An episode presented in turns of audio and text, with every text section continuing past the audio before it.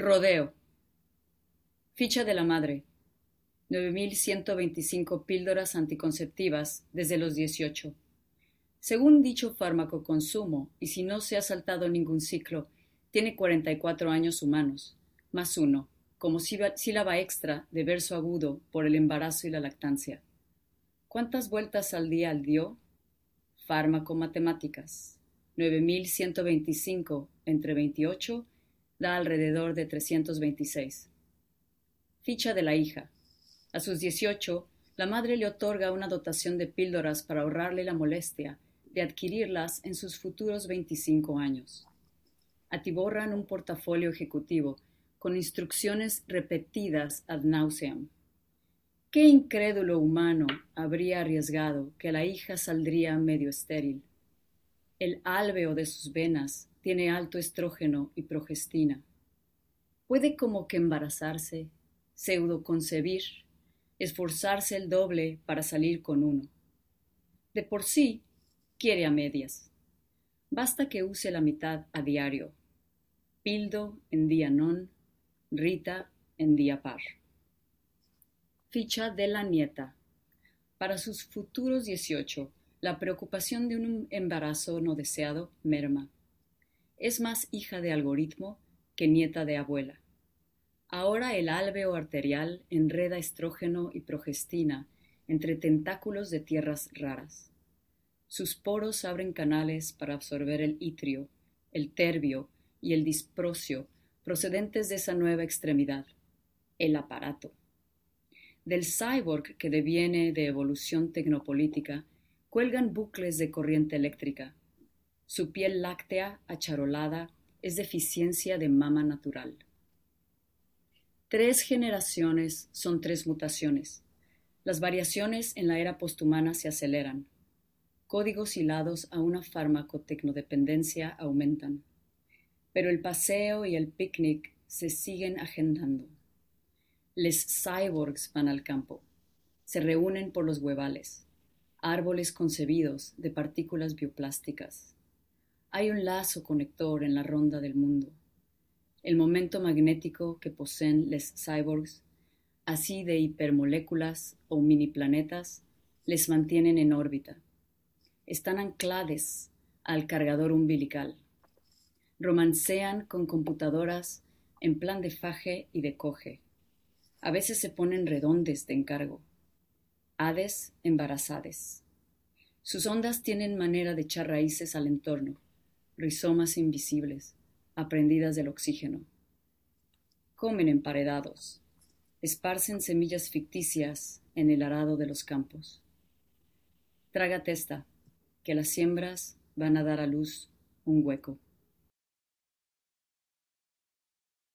Esto es Imperfectas, una miscelánea cultural sin pretensiones de perfección.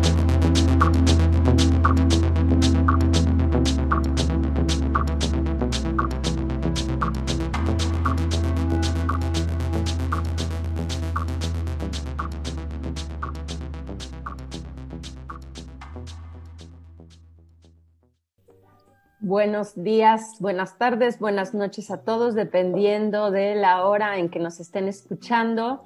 Esta vez empezamos de manera distinta con una entrada que no es la típica de imperfectas, pero que lo hicimos con toda la intención deliberadamente, porque bueno, aun cuando este capítulo, este episodio, se esperaba que como un bonus plus de la segunda temporada, más bien inaugurará la tercera temporada de Imperfectas y es para presentar un proyecto nómada de literatura femenina. Eh, estamos acá, Constanza Jaramillo, que nació en Colombia, pero vive en Carolina del Norte, Adriana Toledano, que ha vivido parte de su vida en Estados Unidos, en la Ciudad de México, y hoy por hoy está viviendo en Chiapas. Ya nos contarán ellas más detalles de esto. Maite Iracheta, a quien acabamos de escuchar con su texto, que lo pueden checar en el número cero, llamado El Huevo, en adanomad.com, A con doble D, a Nomad con doble D, como si fuera una especie de palíndroma, pero no se preocupen porque esto va a aparecer en las notas del podcast. Y Maite lleva mucho tiempo viviendo en Nueva York, pero nació en la Ciudad de México. Yo, como saben, o si no lo he dicho antes, he vivido prácticamente toda mi vida en la Ciudad de México, pero nací en Santiago de Chile. Y bueno, esta primera oferta de la tercera temporada de Imperfectas también eh, se va a dedicar a anunciar este proyecto porque nos interesa muchísimo que la mayor parte de las que se consideren nómadas y a quien les guste escribir se unan por medio de una serie de actividades que pueden ser desde la tertulia que vamos a hacer el viernes y que espero esto esté editado para entonces, ojalá sí, yo creo que sí. Pero por otro lado también vamos a tener un open call, una convocatoria para el texto que va a salir en el número uno, que es el ojo, y que esperemos salga para otoño. Está apenas arriba el número cero desde el verano para que ustedes lo puedan checar y para que también más o menos conozcan la dinámica y las intenciones de nosotros como colectiva, de la cual incluso, bueno, pues vamos a hablar un poco ahora. Le voy a ceder la palabra a Maite, sobre todo para que contemos un poquito todas las que estamos hoy, porque solamente somos cuatro de, de algunas varias que se han ido sumando y que esperamos sean cada vez más. Pero bueno, pues eso, Maite, comienza a contar la historia de la colectiva nómada o de Ad a Nómada. Gracias, gracias María Paz. Sí, bueno, pues Ada Nómad o la colectiva nómada surge a raíz de charlas que hemos tenido María Paz y yo a lo largo de un año, más de un año, posiblemente, y poco a poco se fue concibiendo la idea. Todo esto a raíz de nuestros Zooms para charlar y ponernos al día y contar cosas. Y lo concebimos en la pandemia, lo concebimos en la pandemia, la idea, en el confinamiento, en el encogimiento, digamos, el encogimiento espacial, porque se rompen las distancias. O sea, nunca antes nos habíamos visto con tanta frecuencia como durante la pandemia a través de la pantalla y también la hinchazón temporal, ¿no? Me gusta llamarle la hinchazón temporal porque ahora tenemos más tiempo para concebir ideas, ¿no? Para hacer proyectos que se salen de nuestra rutina. Entonces, digamos que este, entre el espacio y el tiempo y las nuevas formas que, con las que podemos jugar con ellos, y estas son contracciones, estas contracciones del mundo por la pandemia, con estas contracciones venimos a parir este proyecto, ¿no? Entonces el proyecto Adanomad sale como parto, es como un parto de todo esto, hecho en partes.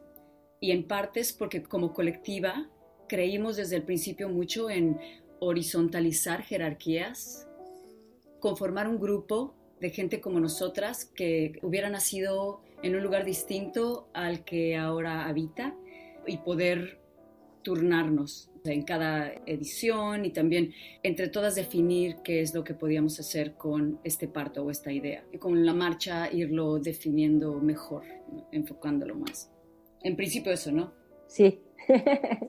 Puedo seguir hablando, pero no quiero echarme. Sí, lo que a mí también me gustaría resaltar es que algo que comenzó como siendo un juego y sin tomarnos muy en serio, fue cobrando cuerpo y vida hasta llegar a hacer pues una especie, digamos, de manifiesto, que es la manifesta de la colectiva, que también la pueden ver en el número cero. La necesidad de pronto de traducir, porque pese a que por lo mismo que pues somos en este sentido mexicanas de alguna manera por haber vivido o por haber nacido aquí, pues tenemos este vínculo que es eh, el español y que en ese sentido pensábamos también que sería muy rico tener un proyecto que en la medida de lo posible fuera bilingüe, por lo que si ustedes entran a Ada Nomad se van a dar cuenta de que prácticamente todo está traducido al inglés, pero más adelante tendremos una intervención en sueco pues también eh, probablemente en francés tenemos dos que tres personas que por la misma pandemia, a veces la pandemia favorece y a veces no, pero bueno, hemos tenido los sueños guajiros de llegarla a traducir árabe en lo que sea. Pero bueno, humildemente creo que el primer número fue lindísimo. Contamos con la ayuda gráfica y de imagen de otro nómada que hasta ahora, junto con el que nos ayudó a corregir el estilo en inglés, han sido los hombres involucrados en esta colectiva que tiene como característica principal el ser de mujeres. Entonces mandamos un gran saludo a Juan Arturo, que está en Holanda y que fue quien se encargó de toda la programación y puesta en la escena virtual y de Serpentine, ¿cómo se...? Ya no recuerdo su Serpentine, ¿qué? Serpentine Commons. Su Serpentine Commons, que es nuestro gran corrector de estilo al inglés. Entonces, también esto ha sido muy lindo porque todo ha sido conjuntamente un esfuerzo a manos llenas que no tenía en algún momento, pues la verdad, ningún interés económico, lo sigue siendo, pero poco a poco ha ido creciendo. Ya tenemos dos editoras, está aquí una de ellas, que es Constanza Jaramillo, Josephine Puebla, que vive en Suecia. Por tratarse de un día fuertísimo de trabajo, no pudo, pero nos va a deleitar con su texto en sueco. Y bueno, no sé si Constanza o Adriana quisieran ir platicando cómo fue que entraron o se enteraron de Adanoma, para que tampoco sea que nada más estemos hablando Maite y yo, que si no todos se van a empezar a aburrir. Adelante la que quiera. Bueno, pues yo soy Constanza. La entrada, a ver, fue, yo creo que Maite y yo llevamos una conversación desde hace como unos 15 años, eh, que entrelaza siempre entrelaza la vida y la literatura. Siempre hemos sido así. Y en esta pandemia, y siempre de vez en cuando, yo sé que Maite aparece y me pregunta cómo estoy, o por ahí nos cruzamos. Y en esta pandemia me propuso el proyecto y yo me alegré mucho porque el primer pensamiento de, de esa hinchazón del tiempo que mencionaba Maite es que uno dice que dicha, va a tener tiempo para escribir, pero después se encuentra con ese aislamiento, con esas ganas de compartir lo que uno escribe y después se encuentra con un sistema absolutamente tan jerárquico como a veces arbitrario. Y me alegró, me alegró muchísimo estar en, un, en este proyecto desde su principio, desde su nacimiento, que entonces Maite me lo propuso y en el momento perfecto y, y así fue. Muy bien. Acaba de llegar, está por entrar Tania, otra miembro de la colectiva. Tania es cineasta y aunque hace la mayoría del tiempo guiones, también escribe. Ella vive en la Ciudad de México, ha estado en ciertos momentos, estudió la maestría en España, pero bueno, su familia procede del campo. En un ratito más la vamos a escuchar, pero antes de eso seguimos con Adriana. Adriana, ¿qué querías tú contar? Primero, muchas gracias por la invitación tanto al proyecto general como a este podcast. En mi caso fue María Paz quien me invitó. A María Paz pues la conozco por mi familia, porque eh, igual en mi familia mi mamá es pintora, mi papá escribe también pues ella conoce mi historia y me conoce desde antes de que yo entrara a la universidad.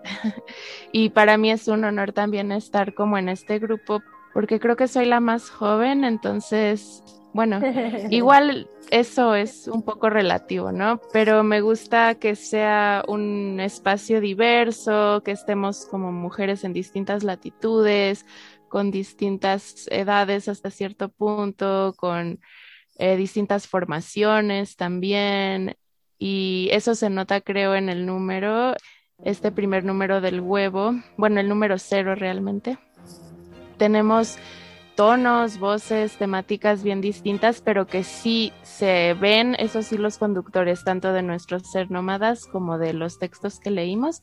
A mí me gustó mucho el ejercicio, yo siempre estoy buscando colectividades para inspirarme, para formarme más, porque creo que más allá de la academia esa es la manera en la que nos podemos seguir actualizando como escritoras porque pues muchas veces como comentaba Constanza es un ejercicio como muy solitario escribir y como muy de cámara de eco donde solamente de repente, bueno, yo en mi caso llevo como años queriendo sacar un poemario, que no sé si es poemario, novela, que ahí tengo así montones de borradores y cosas así, y de repente como que falta decir, bueno, ¿por qué no escribo un texto sobre X tema, ¿no? Y con X antecedentes o textos detonantes o lo que sea, y entonces me gustó mucho cómo trabajamos, ¿no? Leyendo, bueno, creo que hablaremos de eso más adelante pero a mí me llamó la atención este proyecto por cómo se planteó el trabajo, por cómo se planteó la participación,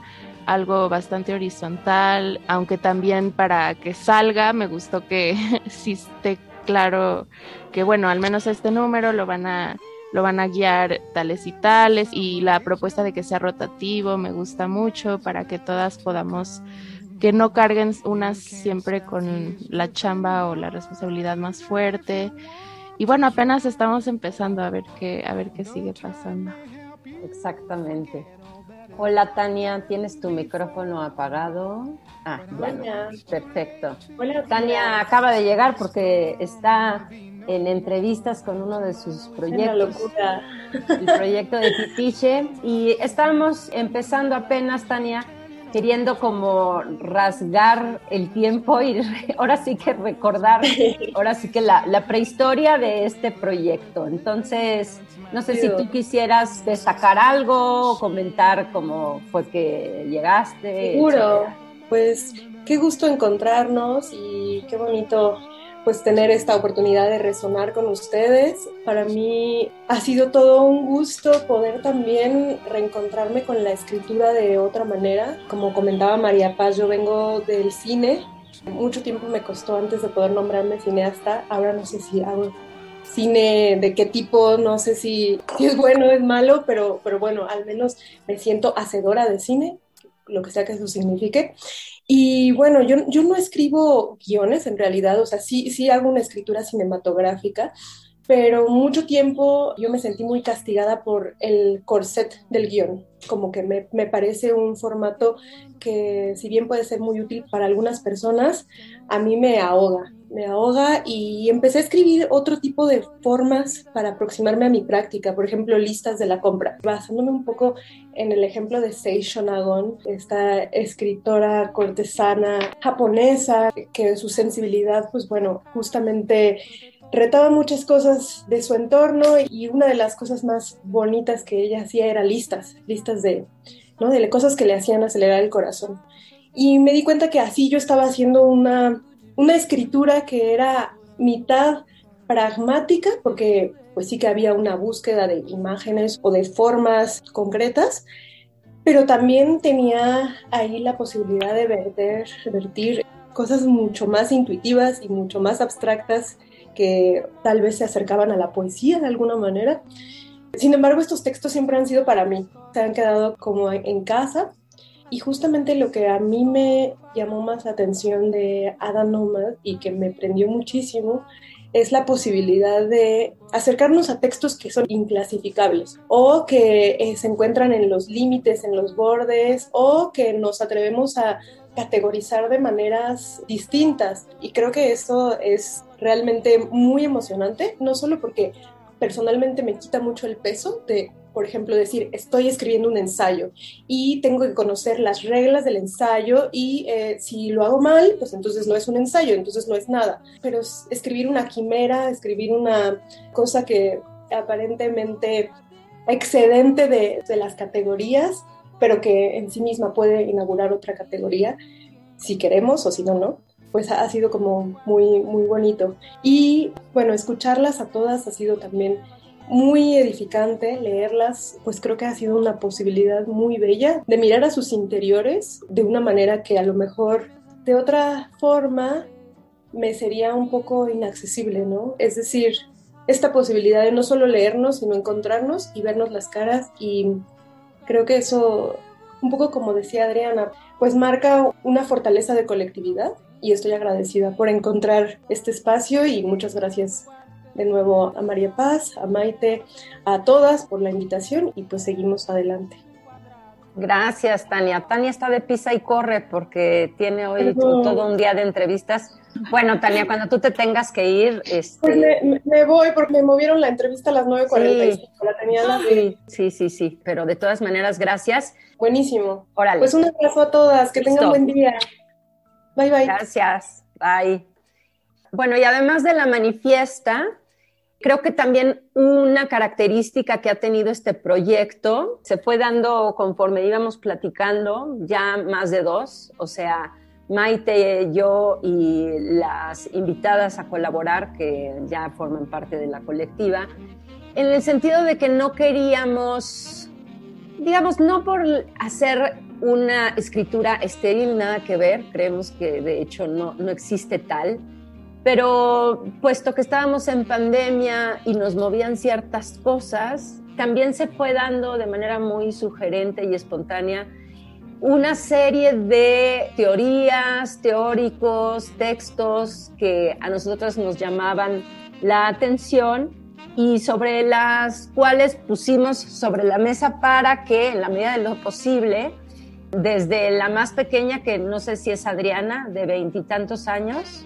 hasta ¿cuántos años tienes, mana? Ay, 30. Mira, yo te sigo viendo chiquitita porque te conocí desde chiquita.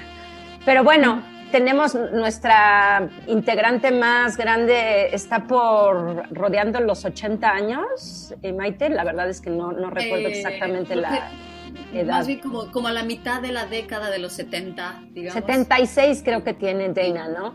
Entonces, exacto, lo que también fue lindísimo fue que para la primera entrega, que fue el huevo, y que en ese sentido también ahora mismo le doy la palabra a mm, Maite, de cómo fue que surgió esa idea de hacer el huevo, pues pusimos una serie de teoría literaria o de literatura que nos interesaba, ¿no? Recuerdo muy bien que Constanza, tú fuiste quien sugirió a Braidotti, eh, estábamos en ese momento muy clavadas con polve preciado. Ah, no fue, fuiste tú, Maite.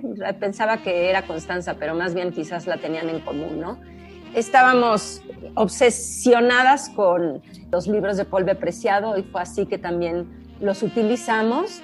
Y no sé qué más quieran recordar a partir de los textos que propusimos.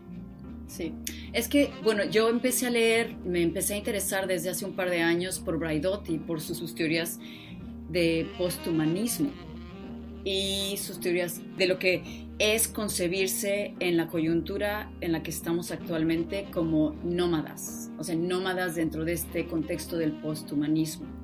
¿Y qué es el posthumanismo? El posthumanismo es un rechazo al humanismo del que llevamos algunos dos siglos y medio en él, porque entre el humanismo, el, o sea, el humanismo y la industrialización van de la mano. El posthumanismo va a proponer nuevas formas, nuevas dinámicas, nuevas maneras de relacionarse en las que la, la, jerarquía se horizontaliza, ¿no? Básicamente eso. No nada más entre humanos, no nada más entre hombre-mujer, pero también entre adulto-niño, incluso en las edades, ¿no? Vuelve a haber una horizontalización y también entre humano y no humano. Entonces, humano y animal o humano y vegetal.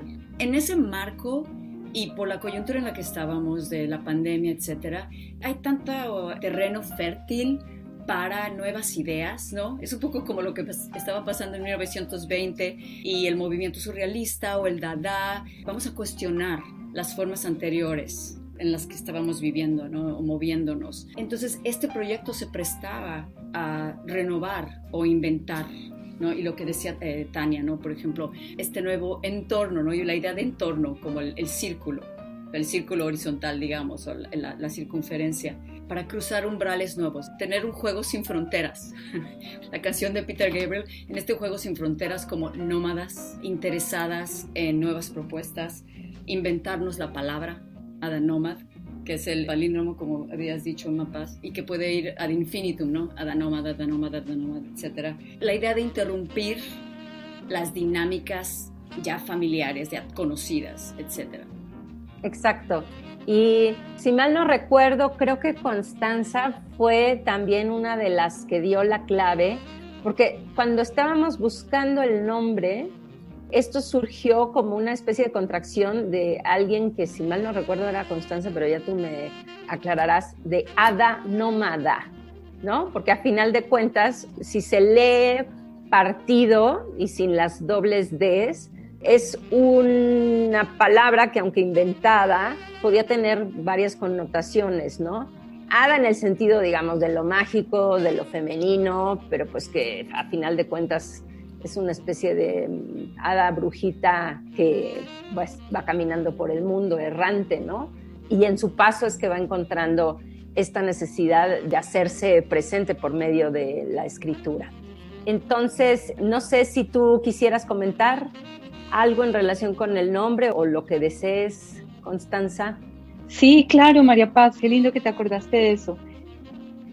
Ada Nomad, en el título mismo y en ese nombre mismo hay como se le abren posibilidades al lenguaje y existe esa magia de lo infinito. Y cuando vemos, bueno, la escritura en realidad es un viaje y un, y un trayecto.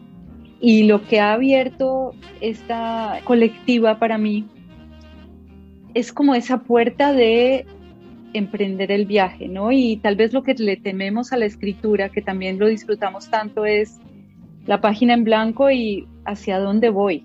Y lo que vimos en la edición del huevo, que fue maravilloso, fue que cada una se encontró en su página en blanco o en su desierto. Uno de los cuentos de Josephine es un desierto o en su selva y dijo, bueno, por aquí me voy. Y entonces cuando existe esa decisión de me voy por aquí, pues vamos a preguntarnos, ¿y entonces por qué me voy por aquí? ¿Y para qué? ¿Y hacia dónde? Entonces, de alguna manera estar todas juntas y ver todas esas posibilidades, a uno le da como más valor de, de emprender ese viaje. Y entonces sí, como lo dices, el nombre mismo contiene toda esa potencia de, posibilidad. Exacto, totalmente de acuerdo.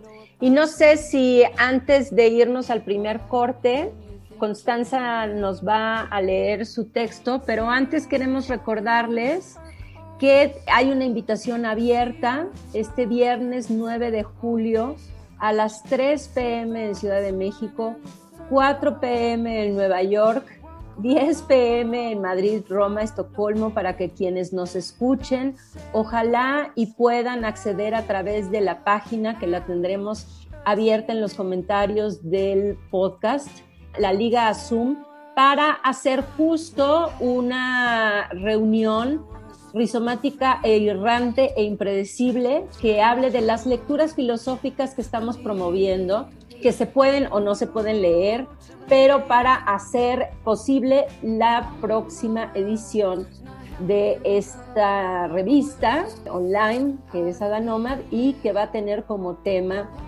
el ojo. Después de esto habrá otra convocatoria que cierra el viernes 16 de julio.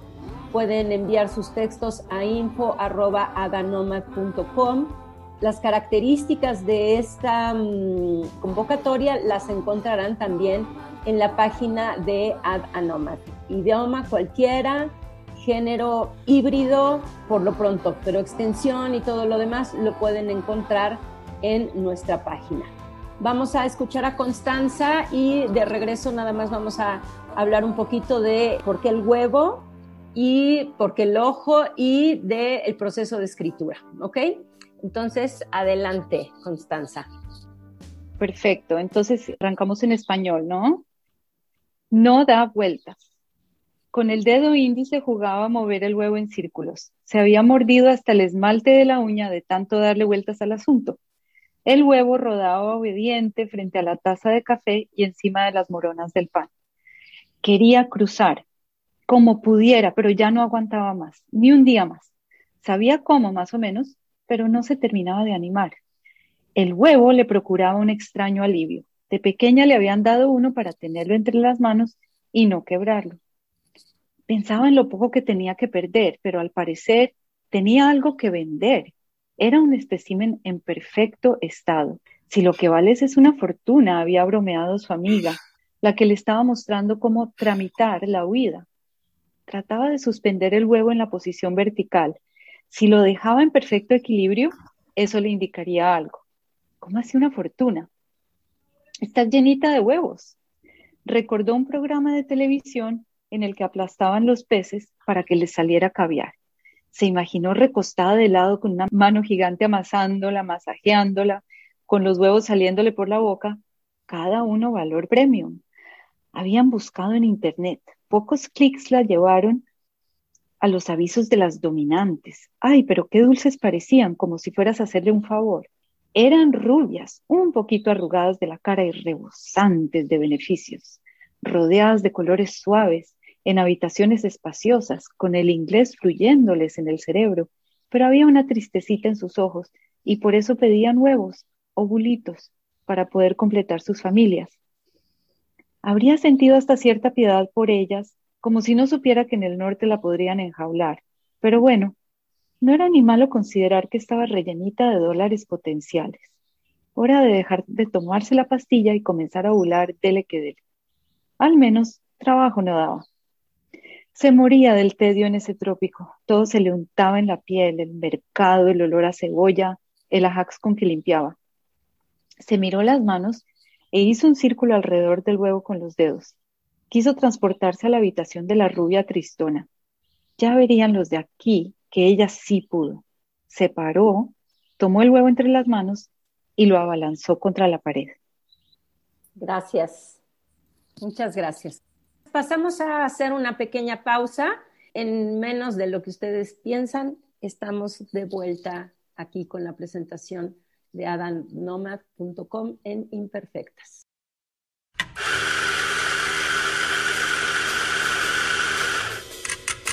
Expreso doble, cortado, americano, latte, cappuccino, black white, cold Todas nuestras bebidas están preparadas en el tiempo exacto, con la dosis perfecta, el molido justo y el beneficio agregado del cariño para lograr el efecto buen tono.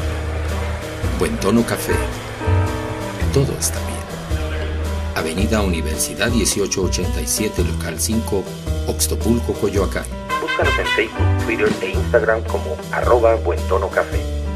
Ven por un café a buen tono. Café cantante.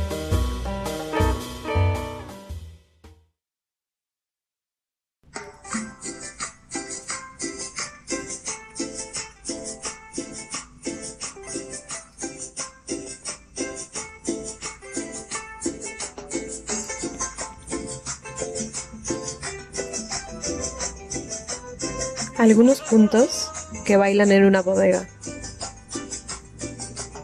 Escucho esta canción y recuerdo las tardes en casa de mi tía, cuando de niñes saltábamos bardas para explorar bodegas de cartón y fierro. En algún punto comencé a tener miedo a saltar. Los puntos siguientes se asumen a sí mismos como diminutos y ligeros.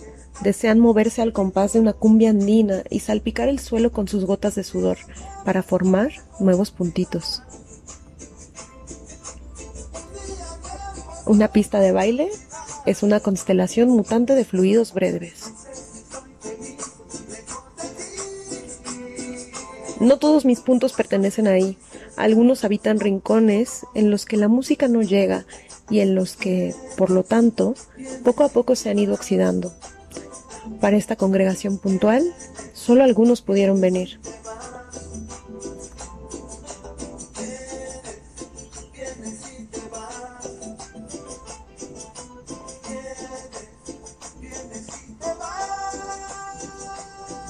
Cuando hablo del comienzo, no me refiero al punto cero. Me refiero al momento exacto en el que A se nombró semilla y renació en un cuerpo nuevo, a cuando B soñó que llevaba una bebé en brazos, que resultó ser ella misma de pequeña, a cuando C decidió marcharse antes de que la enfermedad se la llevara. Uno de los puntos A B y C en esta oración para crear un dibujo secreto. Los uno también porque tengo miedo de perderlos. El punto anterior me transforma en una línea. Una línea es un punto infinito. Soy una línea de vibra que de miedo, pero también de charango, de guitarra, de clave y de flauta.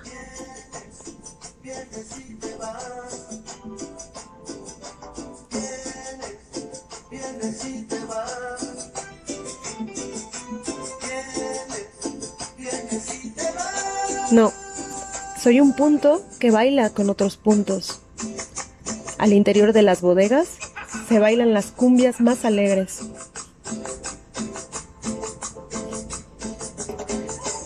Ah, dice que todo el tiempo estamos en transformación, en transición. Dice que por lo tanto, todo el tiempo nos estamos yendo y todo el tiempo estamos llegando. Vienes, vienes y te vas. Vienes, vienes y te vas.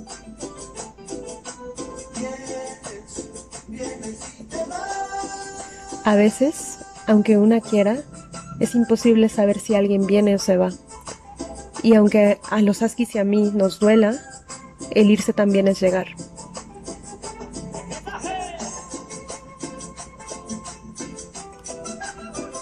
Si ya nos vamos y este punto es el final, quiero que sea un punto infinito en el que se pueda guardar cumbia, luz y hielo seco, para que se venga a bailar siempre que quiera. Estamos de vuelta en la presentación vía podcast de este proyecto literario, una colectiva nómada de literatura femenina que surgió, está ya arriba nuestro número cero.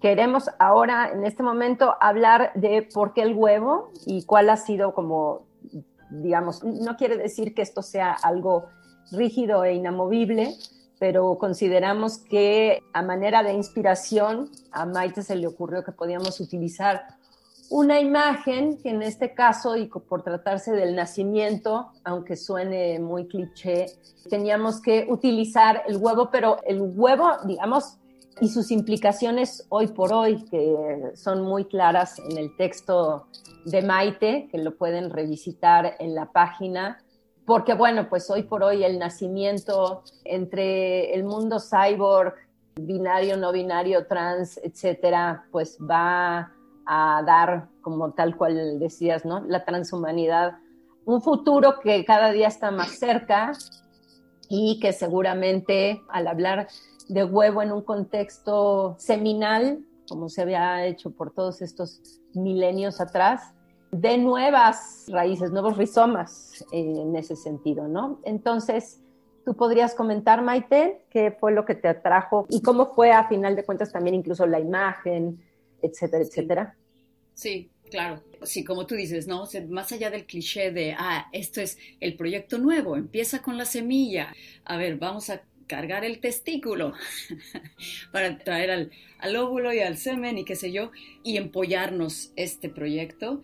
El huevo como idea, como una semilla en este nuevo espacio mental, digamos, pero también un huevo y eso, las implicaciones como tú dices, María Paz, el huevo que contiene el núcleo, ¿no? Y que contiene todo, o sea, una potencia de vida, ¿no? Una promesa, pero también un huevo que puede estar roto, como en el texto de Constanza que leyó. Es el huevo que se arroja contra la pared, ¿no?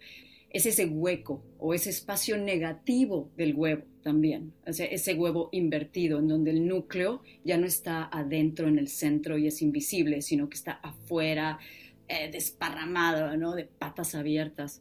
También contiene la potencia del aborto, de la potencia de todo un futuro, pero también de un aborto, entonces de esa negación a su propia vida. Entonces, en esa como creación o construcción, destrucción, ¿no? un poco en esa dialéctica. Entonces, no nada más en su sentido femenino romántico de fertilidad.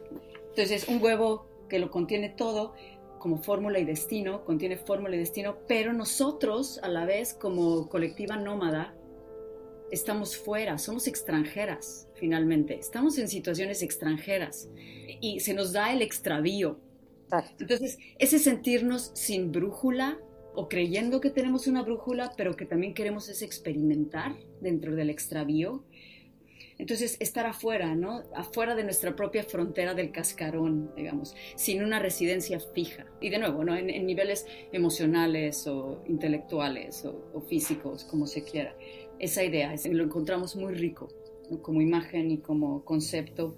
Tiene su 360 grados, el huevo, tiene esa circunferencia que finalmente como colectiva nómada nos interesa como imagen del mundo global, como partes y partos pues también como el embrión, lo que produce y la idea del umbral que se cruza. Además, la, idea del huevo también es un huevo con la promesa, ¿no? Y destino y todo, pero que es individual. O sea, está, además el huevo está separado de la madre. No es el embarazo humano que se, se gesta en la matriz, sino que está, ya puede rodar. Exacto. y a ver qué resulta. Tú estrella el huevo, estrella el huevo en la sartén. Ok, perfecto. Y antes de pasar con Constanza para que nos hablara del de el ojo y del proceso de escritura que fue, en este caso, el huevo, me gustaría también traer a cuento, aprovechando que Adriana está aquí, el texto que en este caso es el único que está hecho en Spanglish, ¿no? cuéntanos un poquito de, tu texto. No sé si te late también más adelante leerlo. Nosotros felices, pero porque además vas a leer otro en inglés, del cual también les contaremos la historia, porque es una historia muy simpática. Entonces, Adriana, ¿tú qué, qué puedes decir al respecto de tu texto en relación con el huevo? Para mí todo fue muy sin agendas, como que fui fluyendo mucho con la tarea, digamos. Yo a veces me siento un poco así, ¿no? Como que, ay, bueno, esto es familiar para mí, es como en la escuela cuando te ponía una tarea y, y entonces intento como seguir las instrucciones, pero a veces me doy cuenta que soy como muy ñoña y lo quiero hacer todo como muy tal cual. Y entonces en esta ocasión como que de repente decía, bueno, pero ¿cómo voy a escribir algo sobre el huevo? No lo quiero hacer muy cliché. Entonces intenté como no enfocarme tanto en el huevo y solo como poner algunas evocaciones o referencias al huevo y realmente mi texto que surgió muy espontáneo así después de una jornada larga de trabajo en la que yo interpreto llamadas. Entonces, pues me la vivo cuatro horas diarias traduciendo llamadas como telefónicas, así como con este mismo audífono que, micrófono que tengo ahorita. Entonces, de por sí en mi cabeza siempre están como rebotando las palabras en inglés y en español, o sea, traduzco llamadas en vivo de inglés al español. Entonces, si tú me estás escuchando como en la sala del otro lado, pues vas a escuchar que pregunto algo en inglés y lo contesto en español, ¿no? Como haciendo la interlocución entre los dos idiomas de las personas.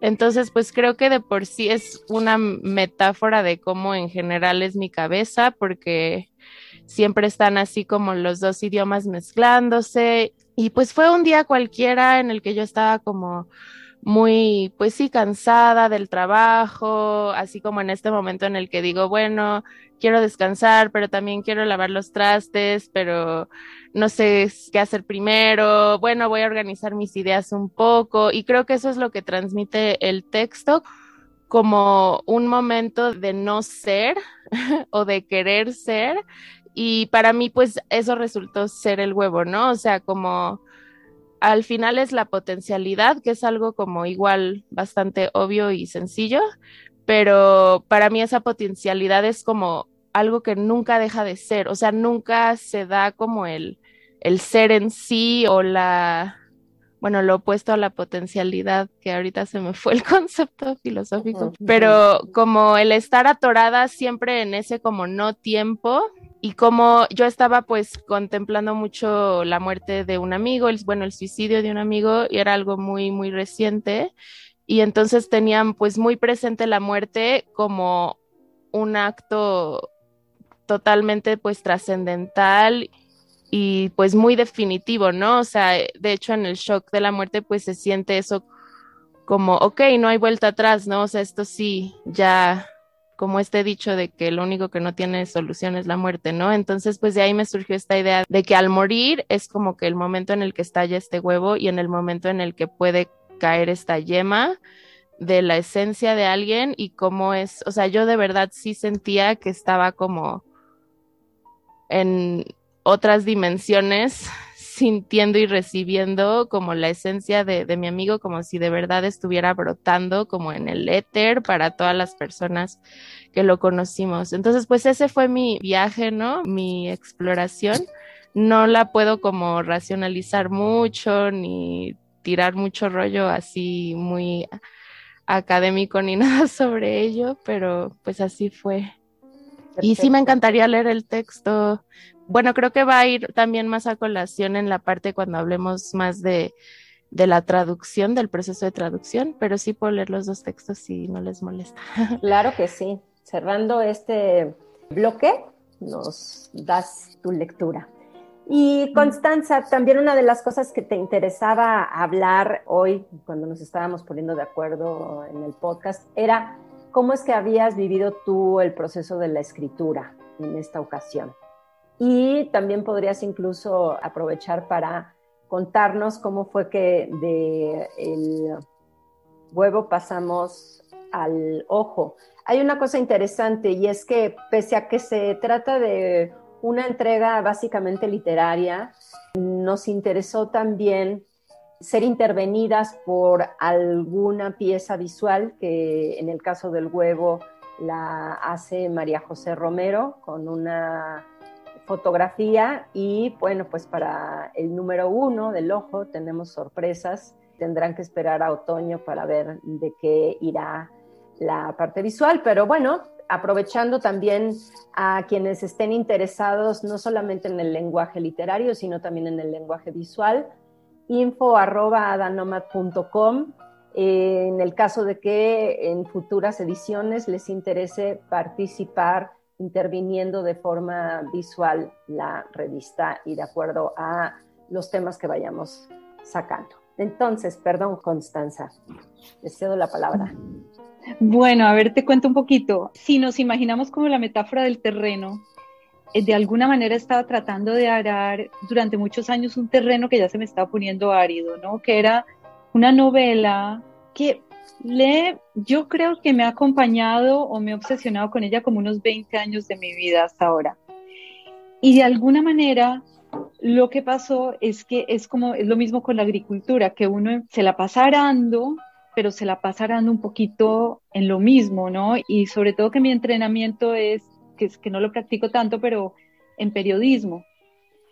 Y el periodismo te da ciertas limitaciones muy lógicas para escribir y le huye a todo lo que sea ambiguo y de alguna manera eso me contaminó un poco la tierra, ¿no? Como le ha ocurrido, eso puede ser muy fértil por un lado y maravilloso por un lado y por otro lado limitante. Entonces, es, ese terreno necesitaba ser fertilizado y yo necesitaba ver otras posibilidades.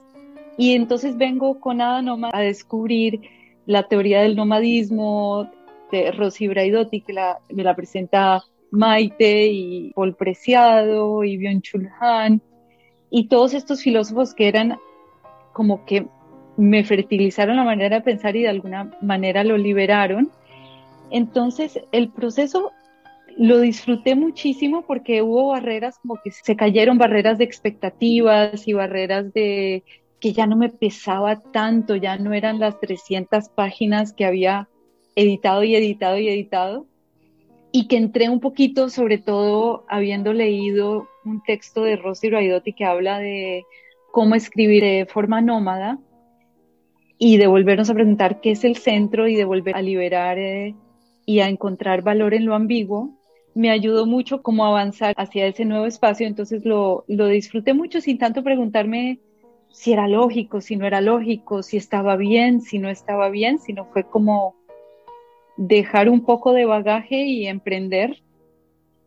Entonces fue eso. Y lo del ojo, a mí se me ocurrió proponer que el siguiente tema después del huevo fuera el ojo, no lo tengo así tan bien formulado, así como Maite nos formuló el huevo, pero se me ocurrió de manera un poco intuitiva porque es redondo, entonces dije, bueno, tal vez porque era redondo y tal vez porque en este proceso filosófico y de nuestras conversaciones, pues ha habido en, en, mí, me imagino que en todas, como un cambio, como un crecimiento de conciencia. Y en ese crecimiento de conciencia viene a jugar mucho cómo me veo yo a mí misma y sobre todo en esta sociedad moderna, posmoderna, siglo XXI, posthumana, y en textos que hemos leído sobre todo de Byung-Chul Han, pues habla de, de, una parte del ojo que es un poco macabra, de una parte de, de la sociedad, de la vigilancia, de cómo nos vigilamos unos a otros, cómo nos autovigilamos y cómo todo se va volviendo muy uniforme, sin que nos demos cuenta porque participamos en nuestra opresión, según lo explica el filósofo Byung Chul Han. Entonces me pareció que el ojo, al tiempo de entender qué forma nuestra, la conciencia, puede ser algo liberador para buscar nuevas maneras de vernos, de ver lo que escribimos y el mundo en general. Entonces, partiendo de ahí más o menos, y bueno, y para terminar, hay una cita muy linda de Braidote hablaba de cómo Virginia Woolf escribía y como que ella tenía una conciencia muy, muy fluida y cómo se casi que lograba integrarse con el mundo que la, la rodeaba. Entonces creo que para nuestro número uno, el ojo, vamos todas como a no escribir de manera demasiado limitada o vigilándonos a nosotras mismas, pero de alguna manera adquiriendo una conciencia de, cómo es nuestro proceso de, interpretación. Claro. Y bueno, esperemos que las siguientes editoras de los futuros números de Ada Nomad le apuesten ahora la geometría no euclidiana, ¿no? Porque para salir de esa redondez que tiene que ver con el huevo y el ojo. Pero bueno, exacto. Han sido también, a título personal en mi caso, como que un ejercicio muy liberador, pese a que, como decían, por ejemplo, Tania o como decía Adriana, siempre uno se somete, quien lo haya hecho o quien haya dado, ahora sí que a luz a una obra, no sé si sea en el caso de la música, en el caso de, la, de las artes plásticas, y bueno, supongo que también habrá personalidades distintas en cada uno de estos, ¿no? Pero creo que todas ustedes podrían coincidir conmigo con el hecho de que y sobre todo también incluso pensando en esto que tú dices, Constanza, del periodismo, ¿no? En donde siempre hay aquí el gran ego literario que te enseña qué hacer y qué no hacer, qué se escucha bien y qué no se escucha. Entonces, en este caso, y pese a que a mí, digo, me encanta leer y también me encanta escribir, pero sufro al escribir. Es una especie también, de nuevo, otro cliché, es el parto de una idea. Y en este caso me resultó liberador. No sé si fue porque lo tomé como un espacio tal cual de juego, más allá de las tareas laborales y cotidianas, que comenzó siendo una especie tal cual, ¿no? De autobiografía nómada en ese sentido, sin tener necesariamente que dirigirme a detalles concretos, pero sí con una cierta mm, métrica o esquema de, eh, bueno, pues nació, murió, hizo, etcétera, ¿no? Y bueno, por suerte todavía no, no hemos muerto y este proyecto se encuentra más vivo que nunca, pero efectivamente, ¿no? Para mí fue en ese sentido un espacio completamente liberador, distinto a todos estos que tienen, con todo y que aquí hay también una, un deadline, pues fue para mí como que muy fructificante el haber podido hacer esta primera entrega, que además tenía, por tratarse del huevo, una extensión de 360 que tenía que ver con los 360 grados del huevo. Y si quieren saber más del ojo, pues entren a las convocatorias.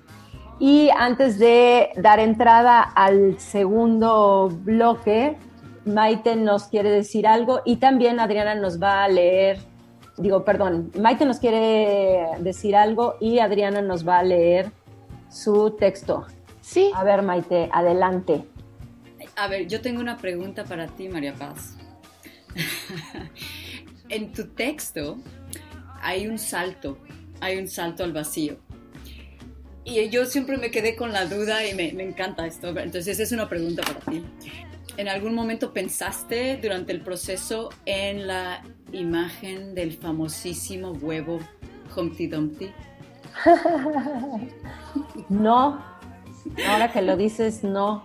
En realidad, como se trataba en mi caso de tal cual un ejercicio autobiográfico, eh, ese momento en el que efectivamente recordarán Humpty Dumpty cae, bueno, hay un salto dentro de mi texto, lo tendrían que leer entrando a la Nomad, en donde recuerdo específicamente esta sensación del vacío que me llegó muchas veces en mi vida, probablemente hacia los 15 años, em, pues hasta ese momento nunca se me había dificultado el estudio, de hecho siempre había sido bastante nerd, pero fue la primera vez que sentí un bloqueo con todo lo que tenía que aprenderme de anatomía y una angustia real de ansiedad ante lo que intentaba yo aprender y entender y como nada más no se me pegaba, ¿no? O sea, mi mente era una especie de teflón y creo que tengo muy vívido ese, esa sensación de decir no, no, la voy a, no la voy a librar Digo, esto ya no lo cuento en el texto, pero han de saber ustedes que al día siguiente, en el examen de anatomía, me tocó una hoja en blanco que decía, felicidades, estás exenta. Entonces, bueno, todo este sufrimiento fue inútil, pero fue la primera vez que me enfrenté a algo así. Y pues en tiempos recientes, digamos, voy a cumplir 50 años este año, y hacia los 45 publiqué mi primera novela, eh, me gané un premio de ensayo nacional en foto y como que yo pensé de ahí en adelante mi vida iba a ser escribir, estar en estancias y en residencias, bueno, pues sí, trabajar evidentemente, pero que todo iba a ser alrededor de la escritura, ¿no? Y fue un año sumamente fuerte en donde pues un sueño que había acariciado desde niña, pues la historia no fue así. A nivel personal sucedieron muchas cosas y pues toda mi vida se vio truncada en ese sentido y con menos espacio para la escritura, en donde yo tenía que tener la capacidad de domeñar ese pequeño tiempo que me quedaba entre los tres hijos que tengo y las clases que doy. Y recientemente también vino al caso algo que, tal cual ya lo voy a decir, mi terapeuta me decía, yo tenía ganas de hacer un proyecto en particular, no Ada Nomad, otro, y yo le decía, es que lo único que me congela es que me da muchísimo miedo saltar al vacío, o sea, es esa figura que veo, o sea, es esa imagen que no puedo sentir como que, ¿y qué tal que salto y me despeño, ¿no? O salto y muero en el intento. Y entonces Mónica, a quien saludo, me dijo, pues es que en el momento en que saltes te vas a dar cuenta de que ese salto al vacío era nada más dos metros, ¿no? O un metro y medio, y entonces como que esta idea se me presentó de pronto como reveladora, en el sentido de la cantidad de veces que uno tiene que caer, si no todos los días o todas las semanas, pues sí, en momentos en donde uno piensa que está viviendo un guion que ya había tenido en su cabeza de cómo va a ser tu vida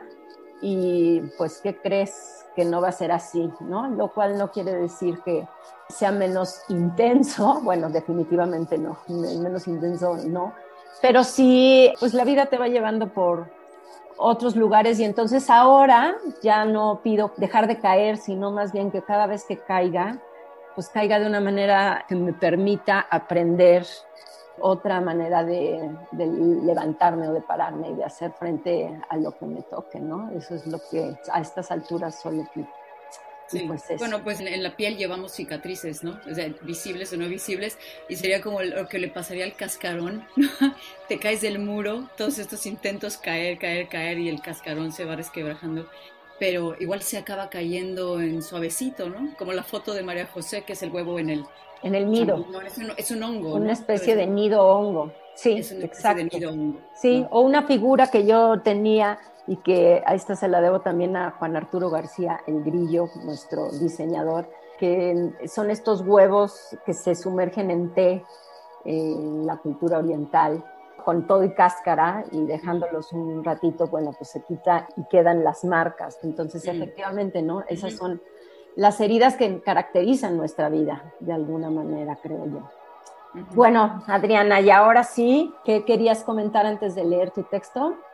Pues solo quería comentar eh, un poco en relación al huevo y al ojo, que a mí me llamó mucho la atención que los dos temas fueran como muy hacia lo chiquito, como hacia lo micro, como hacia algo muy pequeño, porque, o sea, no es como Saturno o el bosque o algo así como de dimensiones más hacia afuera o, grandes, sino que es más como hacia adentro incluso del cuerpo, ¿no? Porque, bueno, el huevo también es algo que está en nuestro cuerpo y que como mujeres producimos cada mes y que tenemos así muchos huevitos y pues el ojo igual es un órgano pues chiquito de la cara, entonces pues igual suena como muy tonto y muy obvio, pero creo que por ahí hay, algo que explorar y pues no sé si vayamos a seguir en esa línea, como si eso se pueda volver como un poco... Em, constante. Ajá, o si se va a ir así de lo chico a lo grande de los órganos del cuerpo a otra cosa o no sé, pero me pareció como, aunque es algo bastante evidente, como pues nadie lo había comentado y por eso quise como meterlo ahí, pero tampoco quiero desviar el tema ni nada, solo como para cerrar esa reflexión de, los temas del huevo y del ojo. Y pues supongo que paso a leer mi texto, ¿no? para entrar al siguiente, que ya es el tema de la traducción. Eh, pues bueno, creo que está bueno es leer mi texto porque creo que sonoramente va a resaltar más el uso de las dos lenguas, porque visualmente pues solo se ve palabras, ¿no? Pero van a ver cómo junte los dos idiomas. Se llama duelo circular. Soy un huevo de acción in the undoing of time. Algún día, when I die, lograré una acción que no sea pure reflex puro eco, an action only mine. La muerte es la única posibilidad. Why was I lost again reading comment words on Facebook? Mi mente y el algoritmo están cada día más entremezclados, like lovers that don't leave the bed and bask in all of each other's words and expressions and smells and tastes and textures. ¿Por qué me angustié tanto ante el sudden void en mis planes del día cuando mi pareja counseled on me? No fue por tristeza de no verlo, fue angustia ante el vacío. Because I am afraid of myself, of my mind, en silencio y en soledad. Mi mente me rescata. Tengo tanto que hacer que I'm actually relieved he's not coming. Quiero lavar los trastes Quiero poner el altar de mi amigo, who hung himself four days ago. Y desde entonces no dejo de sentir sus labios y sus ojos, and the curve of his smile, en la atmósfera, en las plantas, on the colorful rug in the living room. I don't remember el sonido de su voz. Su trama ya está resuelta. Su gran logro fue poder concluir. Concluir en un momento when we can barely acknowledge que ya no estamos en el principio. His yoke is reigning on those of us who loved him. Only now are we sure that we did. Quiero hablar con mi mamá y luego me gustaría estar conmigo, solo estar, gozarme with no ulterior motives. But I know I will turn on Netflix y me evadiré dulcemente y ansiosamente, así como me vado ahora mismo that I think myself doing things. Sigo sentada, pero ya me adelanté hasta la inevitabilidad de la tele en la cama. It's only been five minutes. ¿Y si realmente me obligara a no evadirme en las trampas de siempre? ¿Sería posible seguir escribiendo? ¿Me volvería escritura? Would I thoughtlessly move en un armonioso baile con mi entorno? Would I become a song? ¿Me volvería loca? Would I hatch? Gracias. Hacemos otra pausa y volvemos con Imperfectas y Ada Nomad. Me dedico a mezclar periódicamente las tareas de arribar, saludar, desempacar, asimilar, intentar encajar en sistemas distintos y después despedirme, vaciar, empacar, cerrar y partir. Dejo restos de mis raíces en esas tierras y arrastro restos de la tierra en la que me dejé plantar, siempre en movimiento. I regularly arrive, greet, unbox, assimilate, and try to fit into different systems, and then say farewell, clear, pack, close, and depart. I leave remains of my roots in every soil, and drag remains of the soil in which I have been planted, always in motion. Det har fallit på min lott att om och om igen anlända, hälsa, packa upp, assimilera och anpassa mig för att sedan ta avsked, tömma, packa, släcka ner och fara. Jag har lämnat kvar rester av mina rötter i varje land och i mina rötter finns jordrester från alla de ställen där jag har låtit mig planteras.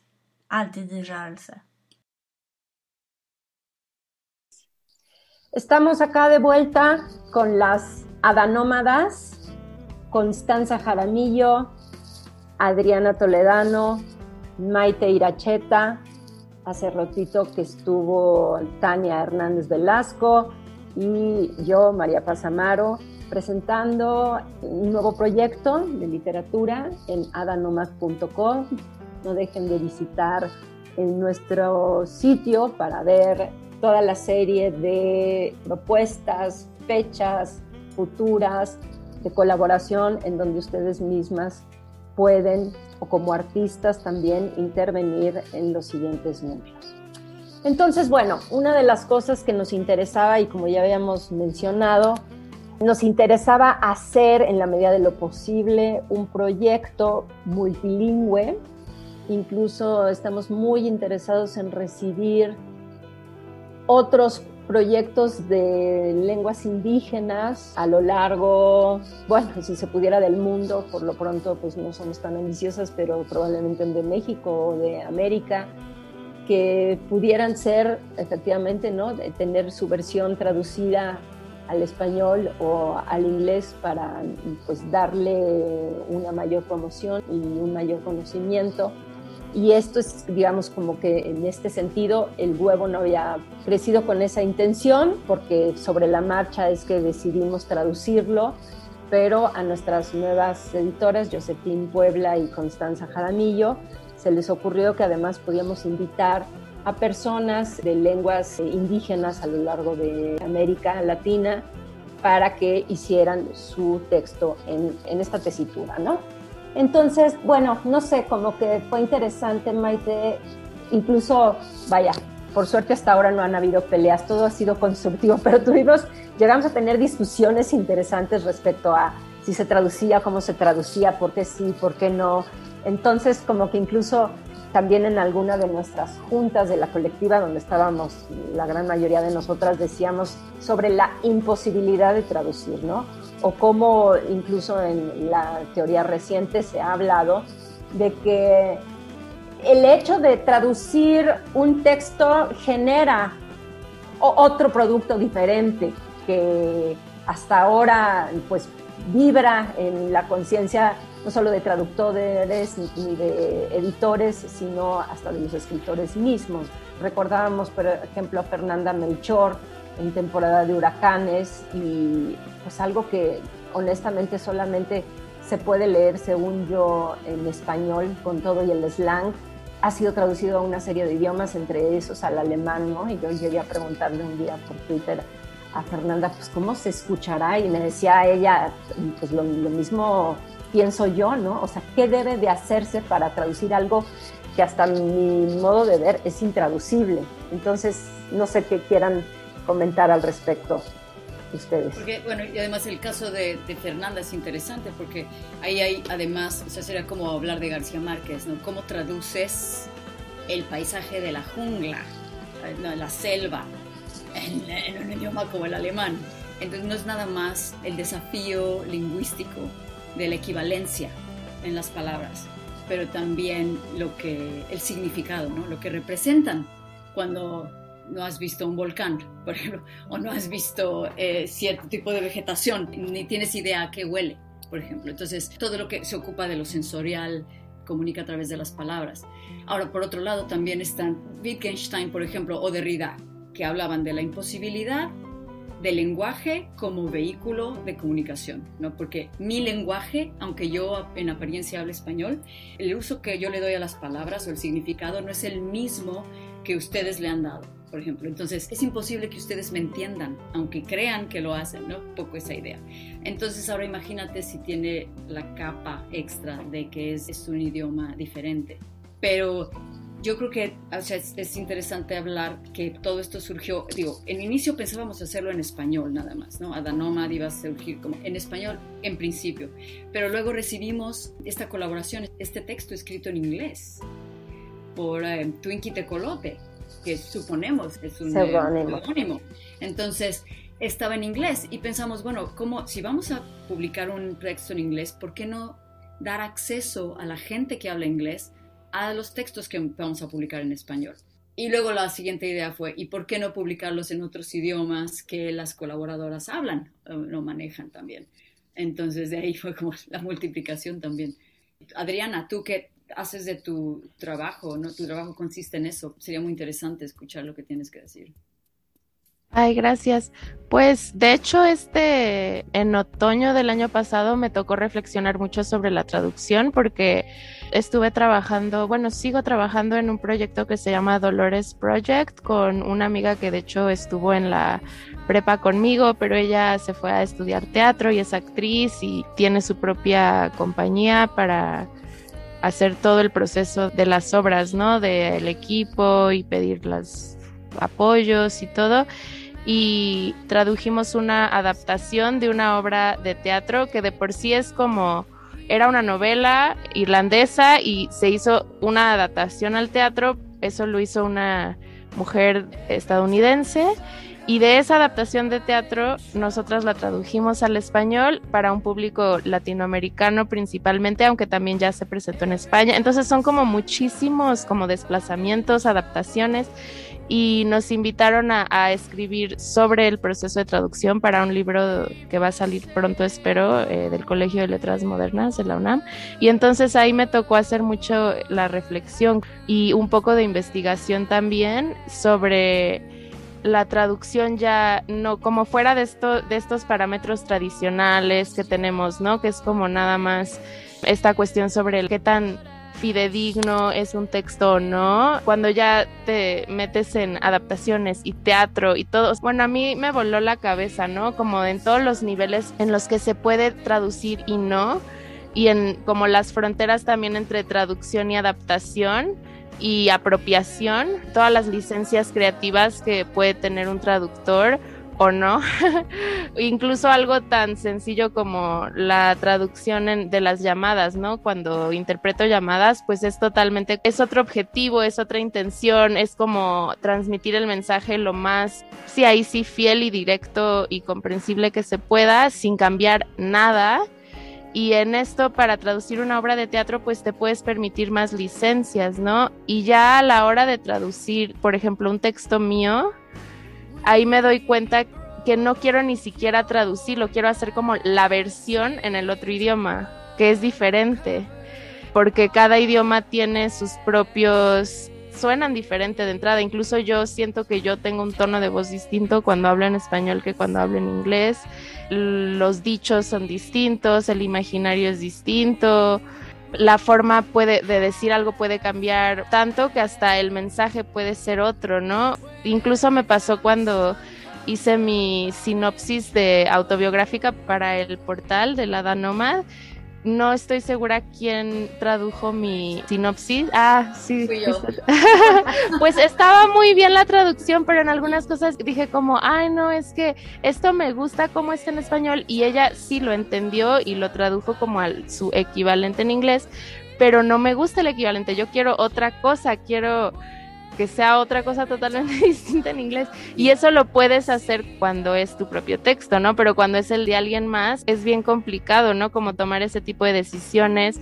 A mí por eso me gusta también que el proceso de traducción sea colaborativo. O sea, en esta obra de teatro que les estoy comentando, pues no podíamos hablar con la autora ni con la que hizo la adaptación de la obra, pero al menos la actriz y yo porque al final ella era la que lo estaba llevando como al plano actoral, ¿no? O sea, ella me decía, no, pues es que, o me hacía ver, no, pues es que fíjate cómo en el original estaba este sonido de crack of the back of the aliteración y rima y eso no se está traduciendo. Entonces, teníamos que priorizar de repente esas cosas cuando lo ameritaba, ¿no? Y entonces, bueno, ok, entonces vamos a cambiar las palabras, pero vamos a intentar reproducir este efecto de la sonoridad. Entonces yo veo la traducción como algo totalmente desestabilizante que nos lleva a desestabilizar todos los otros niveles de significado. No sé si tiene sentido. totalmente. Y yo eh, creo que no habíamos tenido oportunidad de hablar de esto, Adriana, pero cuando yo hice esa traducción de las mini fichas biográficas de todas nosotras, fue así como en el último momento antes de la publicación digital, que fue un poco así como, ah, tenemos que traducir esto también. Y así es que esa fue la razón por la que no, se hizo de forma de urgentemente. Qué bueno que tú quisiste arreglarlo porque yo soy también súper celosa, obsesionada con que todo esté en su lugar. O sea, si bien no puede ser a veces tiene que convertirse en otro monstruo el resultado final, pero que haya una coherencia con la intención inicial en cuanto a ritmo, en cuanto a sonoridad, ¿no? en cuanto a imagen, todo eso, totalmente de acuerdo. Y de hecho, quería agregar a lo que tú dijiste, que ahora últimamente se le da más crédito a los traductores, novelas, ensayos, de lo que tú quieras, del que se daba antes. ¿A quién le importaba el nombre del traductor? Era como, ah, no, whatever, ahora ya es como, es una persona que es parte del proceso creativo en esa equivalencia al otro idioma. Por ejemplo, es muy importante. Sí, y qué bueno, porque esta idea de que traductor es solo como un conducto, que es un poco lo que nos dicen en nuestra capacitación para ser intérpretes, es como, ustedes son solo un conducto, no se metan, no opinen, no le metan mano creativa y es como, bueno, ok, esa es como la parte más como funcional o utilitaria de ser traductor, pero yo creo que cuando se habla de obras literarias, siempre se tiene que ver al traductor también como un creador, y mucho más si se están adaptando entre medios y, no sé, como algo más colaborativo o multidisciplinario. Sí, de acuerdo. Totalmente. Y sobre todo si, si uno se sale un poquito de la lógica, porque nos entendemos o no nos entendemos. ¿Logro comunicarme con los demás seres humanos a través del lenguaje o no lo logro? O algo intermedio ahí, que lo que estoy produciendo para otros es de alguna manera a través de la literatura un espejismo y que la traducción es otro espejismo de ese espejismo y en ese, en ese espacio liminal o, intermedio hay como mucha fertilidad, ¿no? En todos esos caminos equívocos y ambiguos, ¿no? Y sobre todo que cada lenguaje, bueno, uno habita su lengua materna y cada lenguaje es como entrar a otro espacio o como tiene, cada lenguaje tiene como su psicología, como su alma diferente. Yo me acuerdo, no sé por qué me recordé de estar en Nueva York, en Brooklyn, en uno de esos inviernos largos, y estábamos en el parque. Ese parque en Brooklyn tenía, se me escapa la palabra, esos espacios de vidrio donde uno puede cultivar cosas de... Invernadero. Y un invernadero. Entonces, exactamente. Entonces entro yo de esta ciudad, de este invierno gris, todo vertical, a, un invernadero. Me olió a Colombia, me olió a la vegetación y me conmovió muchísimo, ¿no? Entonces, mediante esos espejismos uno puede jugar un poquito con el cambio de mundos y lo lindo es ese esfuerzo quijotesco porque pues no se logra de preservar la intención, que la intención siempre hay algo lindo como en la, sin llevarlo al extremo, no en la malinterpretación, claro, pero como en cómo va evolucionando, ¿no? en esa imposibilidad de claridad, porque lo lindo es que en realidad la lógica, lo exacto, pues tampoco existen del todo. Y por eso hay tantas versiones, ¿no? Puede haber un libro, o sea, el Quijote está traducido tantas veces al inglés y siempre va a seguir, va a continuar saliendo una nueva traducción y una nueva traducción y se va a seguir tratando de llegar a lo más próximo o no, pero porque siempre traducir es eh, encontrar oportunidades, ¿eh? o posibilidades. Exacto, posibilidades de expresión, ¿no? Yo recuerdo Cristina Freire, una curadora brasileña, decía, las palabras son espacios de habitación, pero también son puntos de conflicto. Y es justamente eso. Había palabras, me acuerdo que tú, eh, Maite, que ayudaste a traducir mi texto al inglés. O sea, sí, o sea, entiendo que traducir literalmente esta palabra signifique esto, pero en realidad yo me refería un poco como lo que le pasó a Adriana, ¿no? Y son esas, me imagino, ¿cómo ha de ser traducir a alguien que ya no está allí para decir, a ver, ¿lo estoy traduciendo bien? Pues es como, bueno, todo un reto, ¿no? Y por eso es que, como tú misma dices, es que es tan sencillo como leer una mala traducción de un libro para que te pierdas el 90% de él en lugar de encontrar pues las claves para entender lo más próximo posible que quiso decir tal o cual autor en este caso. Y me voy a permitir incluso leer algo que nos mandó Josephine sobre justamente la cuestión de la traducción y dice, me encanta el cuestionamiento en torno a la im entre paréntesis, posibilidad de la traducción. El idioma es esencial para la elección de un texto. Una idea es tan individual como una persona. No viste igual de bien en cualquier tipo de ropa. Es decir, la idea o sentimiento que se expresan en dado momento no es siempre susceptible de ser entendida en cualquier idioma, porque el sentimiento o la idea simplemente no tienen la misma relevancia en otro idioma. Puede ser que parezca ridículo, pero para ir mi texto fue justamente eso, un parto me dolió. Llevaba mucho tiempo con una astilla clavada en el pie y hasta no sacarla no entendí por qué llevaba tanto tiempo andando agachada. Antes de que cerremos esta primera entrega, porque vamos a intentar hacer un podcast por lo menos con cada número que lo acompañe y que dé pues esto, ¿no? Como las claves para que conozcan un poco más de la historia de estas mini publicaciones. No sé si alguien quisiera comentar algo antes de recordar los siguientes deadlines, antes de que Gis Luis esté en voz de Adriana. Sí. Pues solo para terminar de cerrar con este tema de, para comentar también la reflexión que acabas de leer, me gustó mucho la metáfora de una persona no viste igual de bien en, en la ropa. Creo que es una muy buena metáfora para explicarlo, porque sí, como que el lenguaje de alguna forma es como la punta del iceberg de todo lo que se está comunicando, ¿no? Y todo lo que se está comunicando, pues es todo lo que se ve, se piensa, se siente, se interactúa. O sea, ser traductora me ha permitido ver a qué grado todo es lo que se ve, lo que se piensa, lo que se comunica, lo que se interactúa, lo que se siente, está condicionado por el lenguaje. Y creo que es algo que me regresa a Bradriotti también que su filosofía, que yo no la conocía, pero de lo poco que leí, pues tiene mucho que ver con esta inestabilidad, con esta permeabilidad, como con todos los factores de lo no verbales también que están en el lenguaje, pero de forma como implícita o no sé cómo explicarlo, pero basta con retraducir una traducción, como intentar, por ejemplo, si alguien traduce un texto que está originalmente en inglés y tú solo tienes esa traducción e intentas como adivinar cómo era el original, lo más probable es que te va a salir algo como mucho más, como seco, como mucho más genérico, ajá, porque traducir una traducción intentando devolverla al original, pues como que la tendencia es siempre a la palabra más sencilla, a la palabra más neutral,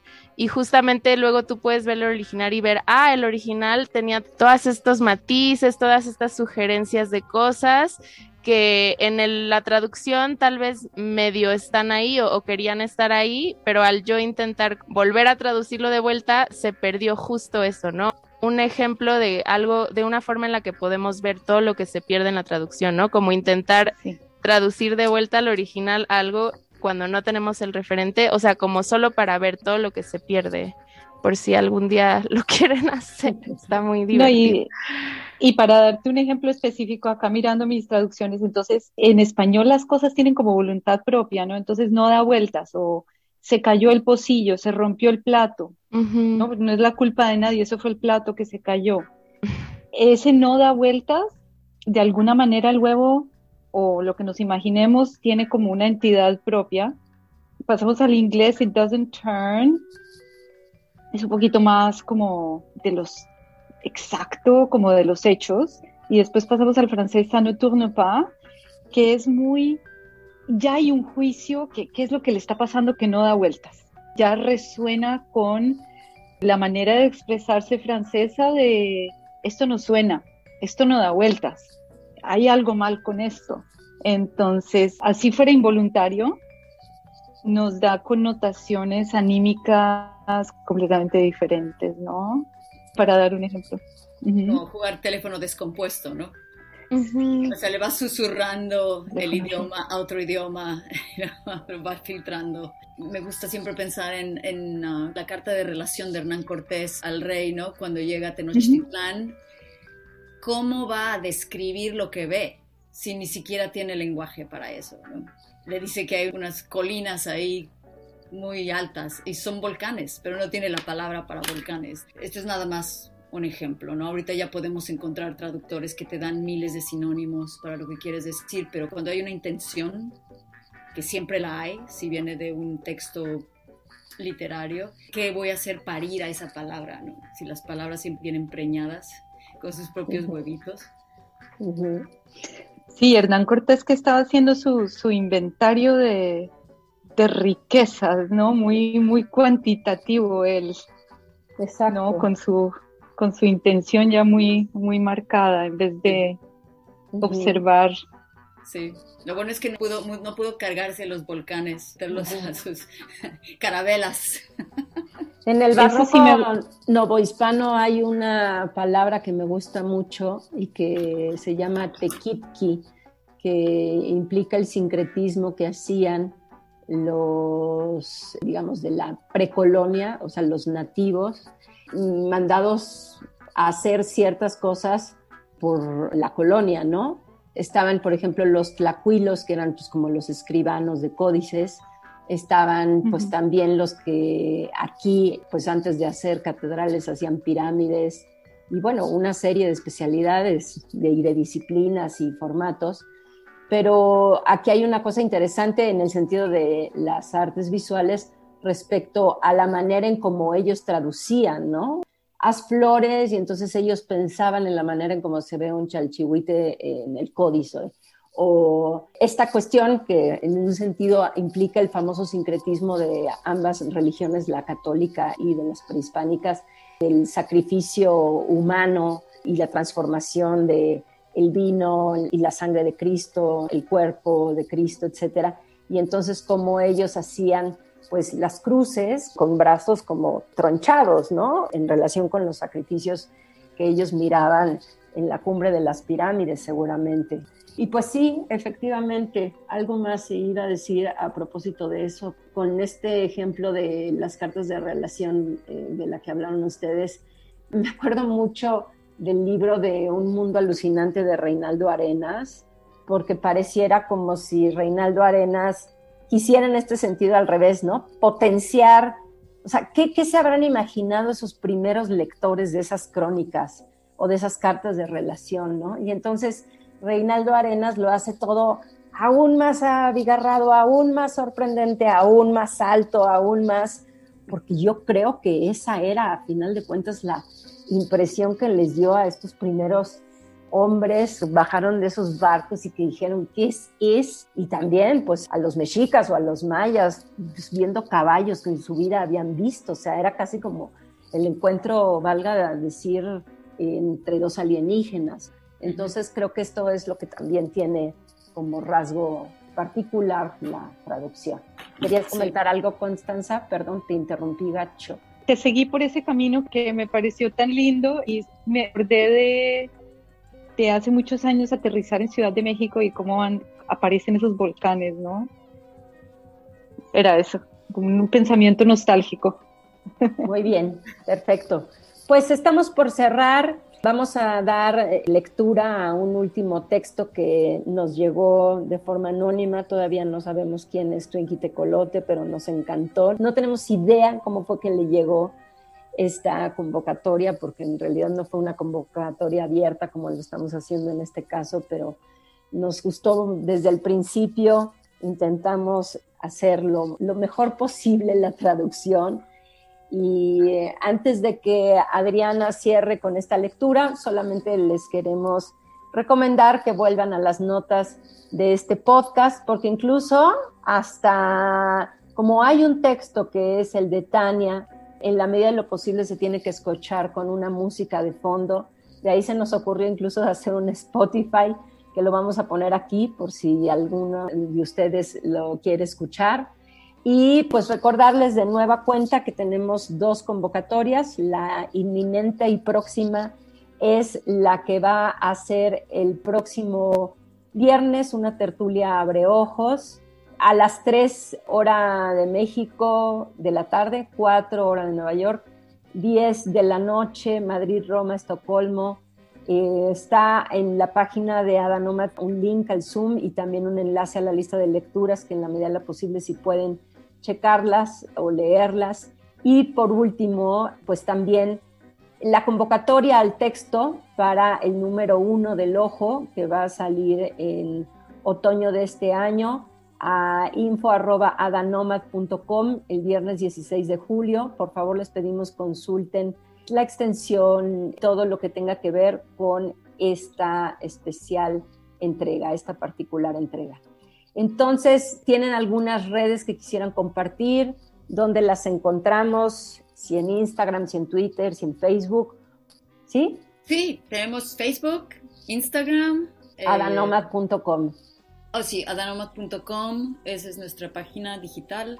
Bueno, entonces dijimos Facebook, Instagram, ah, Twitter y también entonces el canal de Spotify que se llama Adanomad. Perfecto.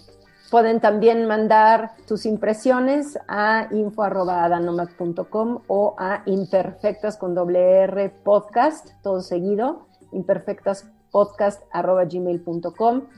Y todo esto va a estar en las líneas que acompañan este primer episodio de la tercera temporada. Larga vida a Ada larga vida imperfectas. Gracias y los dejamos con eh, Twinkie Tecolote, Gis Luis en la voz de Adriana Tolteniuk, porque me encanta que Toledano Tolteniuk, o sea, Tolteniuk. Adelante. Sí, gracias.